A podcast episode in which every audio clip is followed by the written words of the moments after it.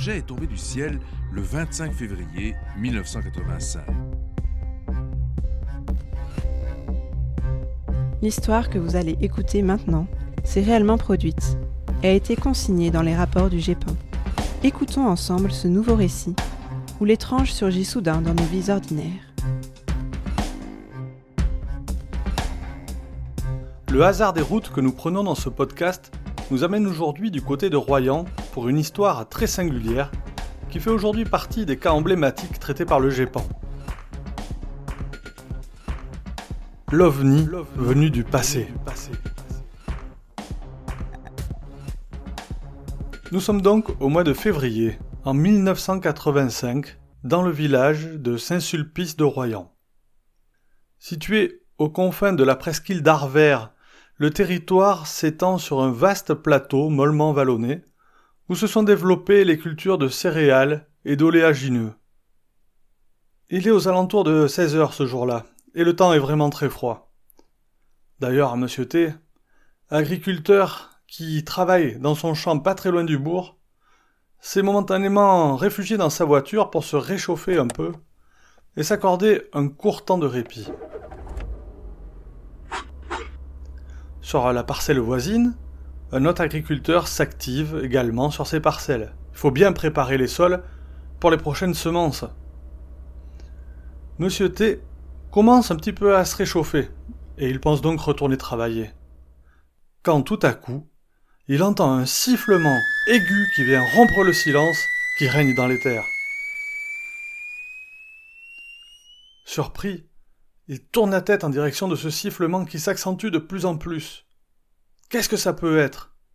C'est alors qu'il aperçoit un objet qui tombe et vient percuter la terre à une cinquantaine de mètres de sa voiture.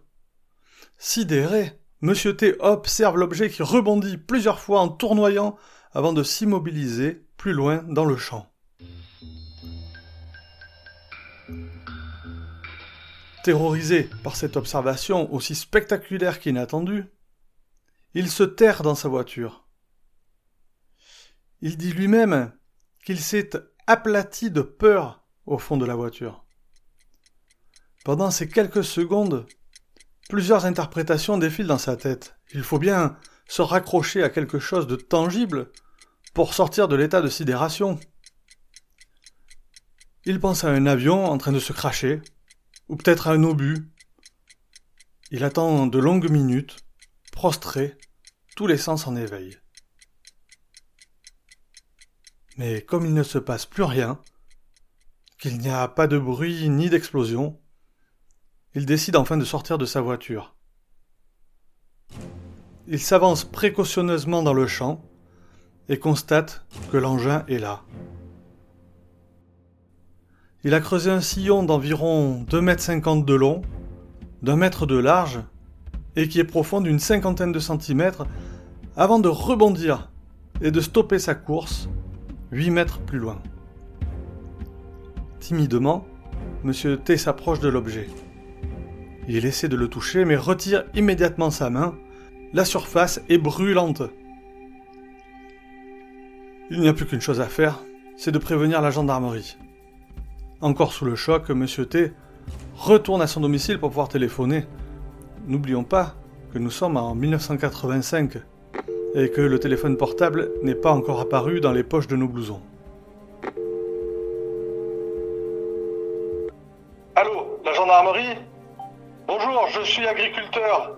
J'habite euh, près de Royan.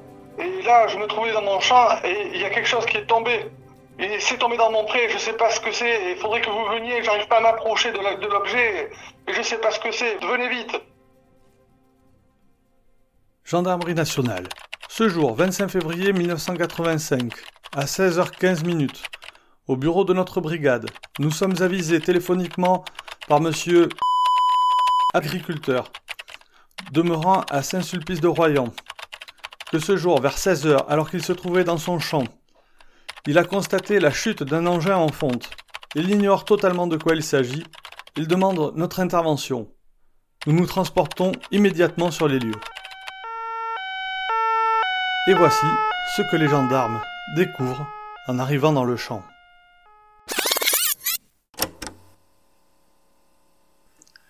Il s'agit d'un objet cylindrique de 52 cm de longueur sur 15 cm de diamètre. Il est en fonte. Cet objet est chaud. Il n'est pas possible de le saisir sans une quelconque protection des mains. Par l'une des extrémités, il s'échappe une légère fumée, laissant penser que cet engin était en propulsion au moment de sa chute. Les deux extrémités de ce cylindre sont différentes.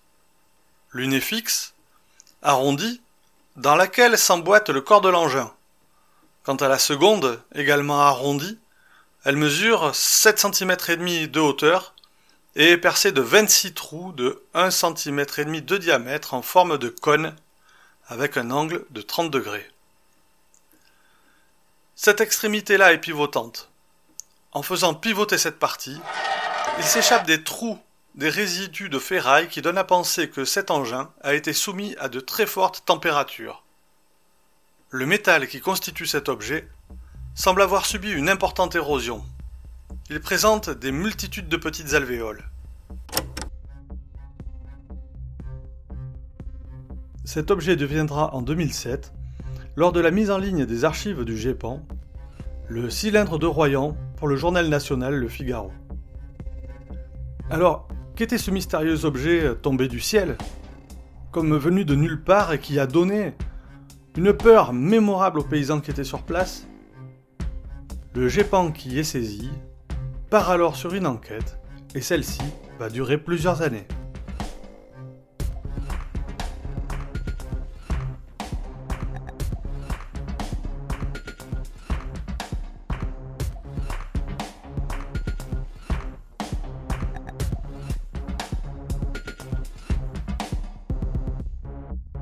Maintenant, vous savez tout sur ce cas.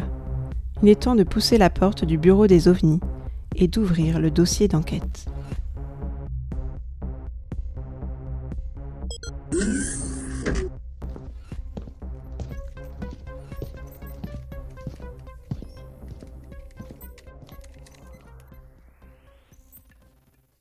Bien, avant de commencer et partir pour cette enquête au long cours, euh, commençons par une petite précision. À la fin de l'épisode précédent, tu disais qu'il valait mieux parler de phénomènes aériens non identifiés, les pannes, plutôt que d'objets volants non identifiés. Alors là, pour le coup, ici, ce qu'on a récupéré, c'est bien un objet. Et cet objet n'est pas identifié a priori, et en plus, il volait. Donc on a réellement affaire à un ovni, non? Alors on peut rarement le dire comme ça, mais oui, ici, on est sûr d'avoir affaire à un ovni. C'était un objet il volait et on ne sait pas ce que c'est. Et d'ailleurs, c'est le terme que les gendarmes eux-mêmes utilisent, découverte d'un objet volant non identifié dans la commune de Saint-Sulpice de Royan. Ça, c'est le titre du procès verbal.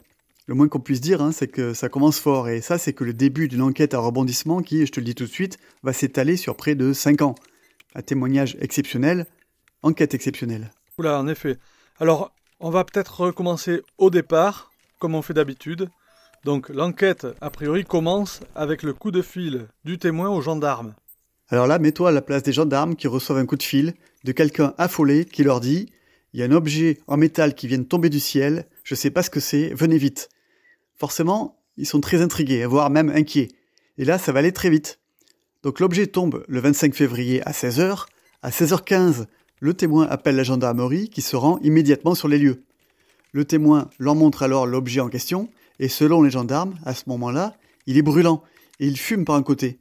Donc après avoir demandé au témoin de venir faire sa déposition dès le lendemain, les gendarmes ont pris des photos de l'endroit où l'objet a atterri. Ouais, alors là, je ne saurais pas trop quoi en faire à leur place. Oui, à ce stade, clairement, ils devaient être très embêtés parce qu'après tout, euh, ils savent pas ce que c'est. C'est peut-être radioactif, c'est peut-être contagieux, c'est peut-être dangereux, peut-être qu'il y en a d'autres.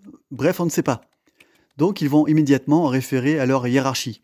D'abord, ils vont euh, rendre compte verbalement des faits à leur commandant, et le commandant va décider d'informer le procureur de la République qui leur demande de diligenter une enquête sur ce cas. Parallèlement à ça, ils prennent contact avec la gendarmerie de l'air à la base aérienne de Rochefort, qui propose de venir récupérer l'objet qui a refroidi entre-temps pour le faire analyser par leurs experts. En fait, ce qu'ils veulent savoir en premier lieu, c'est si l'objet est dangereux, et en particulier s'il est radioactif. Donc ils vont passer l'objet au compteur GGR et heureusement c'est négatif, hein, euh, l'objet n'est pas radioactif. Donc les experts peuvent sereinement analyser cet objet, mais rapidement, ils vont s'apercevoir qu'ils ne peuvent que supposer qu'il s'agit d'une sorte de tube autopropulseur, mais aucun des experts n'est en mesure de l'identifier formellement. Ah oui, donc l'enquête est complètement au point mort. Un peu oui, et donc le cas est remis entre les mains de la Direction générale de la gendarmerie nationale. Et c'est elle qui va envoyer un telex, c'était des telex à l'époque, hein, au centre spatial de Toulouse pour signaler la découverte d'un objet volant non identifié. Après tout, ils doivent se dire que, avant d'atterrir, cet objet était un phénomène aérien, alors euh, autant refiler au centre spatial cette affaire qui commence peut-être à s'avérer un peu plus compliquée que prévu. Et le CNES répond par un appel téléphonique indiquant que le chef du GEPAN, M. Velasco, viendrait enquêter sur les lieux dès le 28 février, soit trois jours après les faits. Et qu'est-ce qui justifie le déplacement du chef du GEPAN Il peut faire quoi de plus que les experts? Dans ce cas, il souhaite se déplacer pour deux raisons. Euh, d'abord, il veut récupérer l'objet pour le faire expertiser par des experts du domaine spatial, puisque les experts en aéronautique ne pouvaient pas l'identifier. Et ensuite, il veut vérifier sur place les conditions et les circonstances de la chute de l'objet et recueillir lui-même les témoignages pour reconstituer les événements. Ça commence à faire pas mal de monde dans la confidence, tout ça. Et peut-être même un peu trop, puisque la rumeur a commencé à enfler. Et quand le directeur du GEPAN arrive sur les lieux pour faire la reconstitution, il doit demander aux gendarmes d'éloigner les journalistes et les curieux de toutes sortes pour reconstituer l'observation dans de bonnes conditions. Et une fois ce travail effectué, ben, le directeur du GEPAN va rentrer le soir même pour Toulouse, avec l'objet sous le bras qu'il va confier dès le lendemain à des experts du centre spatial. J'imagine qu'il a une idée en tête. Oui, c'est sûr, hein, puisque avant de partir sur son enquête, il s'était quand même renseigné auprès de tous les organismes civils et militaires susceptibles d'être impliqués dans un tel phénomène. Il a pris contact, par exemple, avec le Centre des Landes, qui est une base de lancement de missiles pas très loin, ou encore avec le Centre régional de la navigation aérienne du Sud-Ouest, et encore avec les bases aériennes militaires cette fois de Cognac et Cazaux. Et tous, on niait formellement que cet objet provenait de leur service. Donc clairement, à ce stade, la piste d'un objet aéronautique ne menait nulle part et les recherches s'orientent vers l'hypothèse d'un objet d'origine spatiale. Et donc les experts du CNES, est-ce qu'ils voient de quoi il s'agit? Alors là, on est en 1986. Hein. Donc à cette époque, si on veut connaître la trajectoire des fusées et des satellites qui passent au-dessus de nos têtes et qui éventuellement ont pu retomber, il faut faire appel à la NASA. Et c'est ce que va faire le CNES via leur contact au NORAD, le commandement de la défense aérospatiale américaine. Et les informations que fournit la NASA au CNES va les conforter dans leur hypothèse. En effet, le 21 février, les soviétiques ont lancé le satellite militaire Cosmos 1629 à l'aide d'une fusée Procyon. Or, la trajectoire d'un morceau de cette fusée peut très bien avoir fini sa course au-dessus de la France, c'est du moins ce que la NASA affirme. Et peut-être que cet étage de fusée bah, ne s'est pas entièrement désintégré dans l'atmosphère. Alors, est-ce que notre affaire est résolue? C'était donc un morceau de fusée soviétique? C'est la conclusion du GEPAN à ce stade. Mais prudent, le directeur a laissé une note à la fin de son rapport, après la conclusion, je cite Le GEPAN a récupéré cet objet qu'il conserve au Centre spatial de Toulouse, en attendant de le soumettre à une expertise auprès de spécialistes aptes à fournir toutes les informations souhaitables sur la nature et l'utilisation d'un tel objet. Ah oui, il garde une porte de sortie quand même. Souviens-toi, hein, à ce stade, personne n'a identifié formellement la nature de l'objet. On suppose que c'est un morceau de fusée, parce que c'est une hypothèse réaliste, mais on n'a aucune preuve. Et c'est comme ça que cet objet, après avoir été entreposé pendant plusieurs années, va être ressorti des placards pour procéder à une analyse plus approfondie. Et là, on va assister à un retournement de situation, mais vraiment spectaculaire.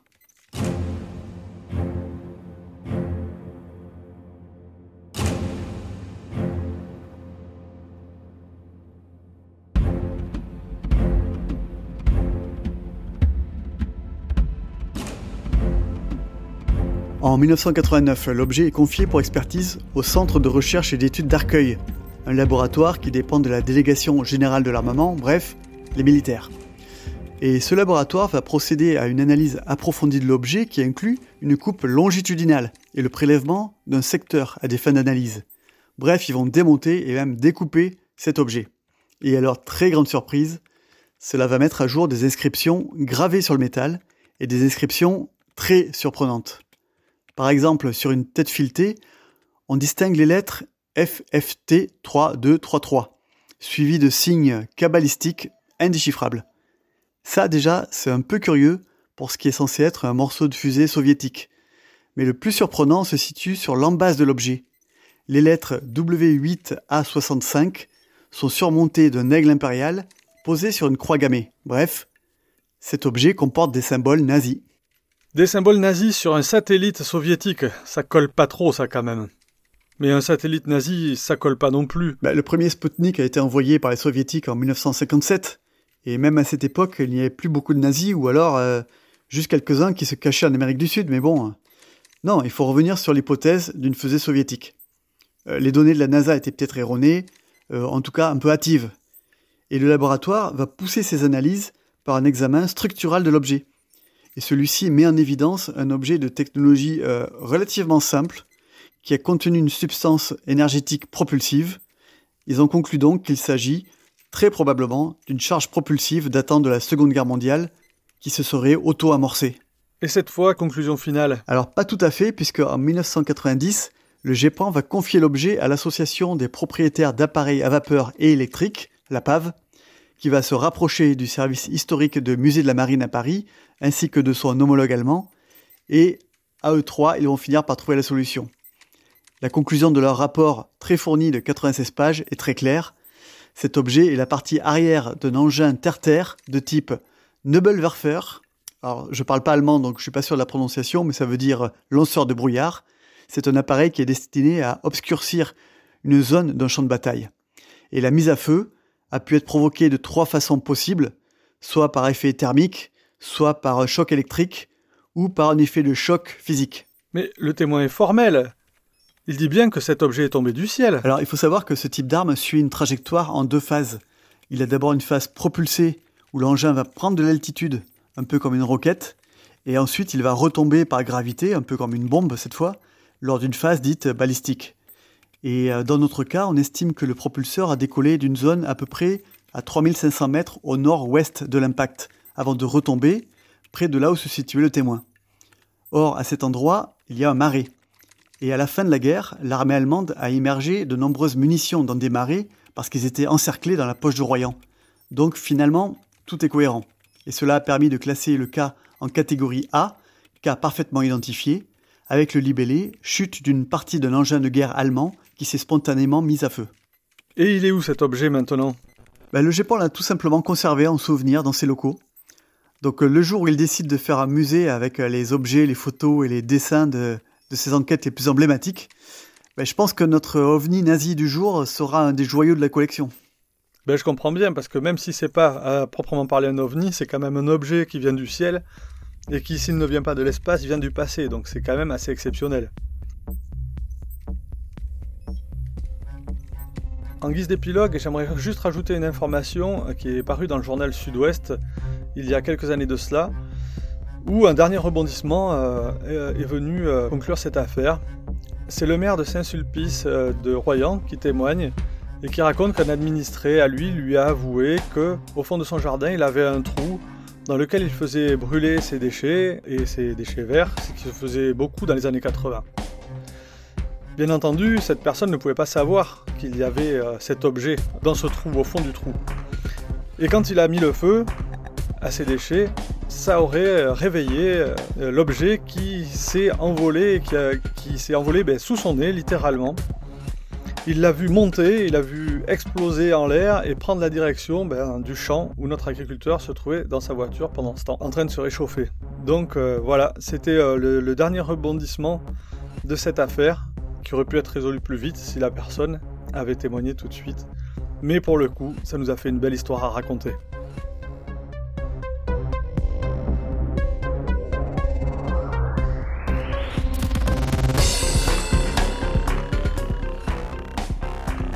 C'est ainsi que se clôt ce dossier, pour le moment. En attendant la prochaine affaire, n'oubliez pas de regarder le ciel et garder l'œil ouvert.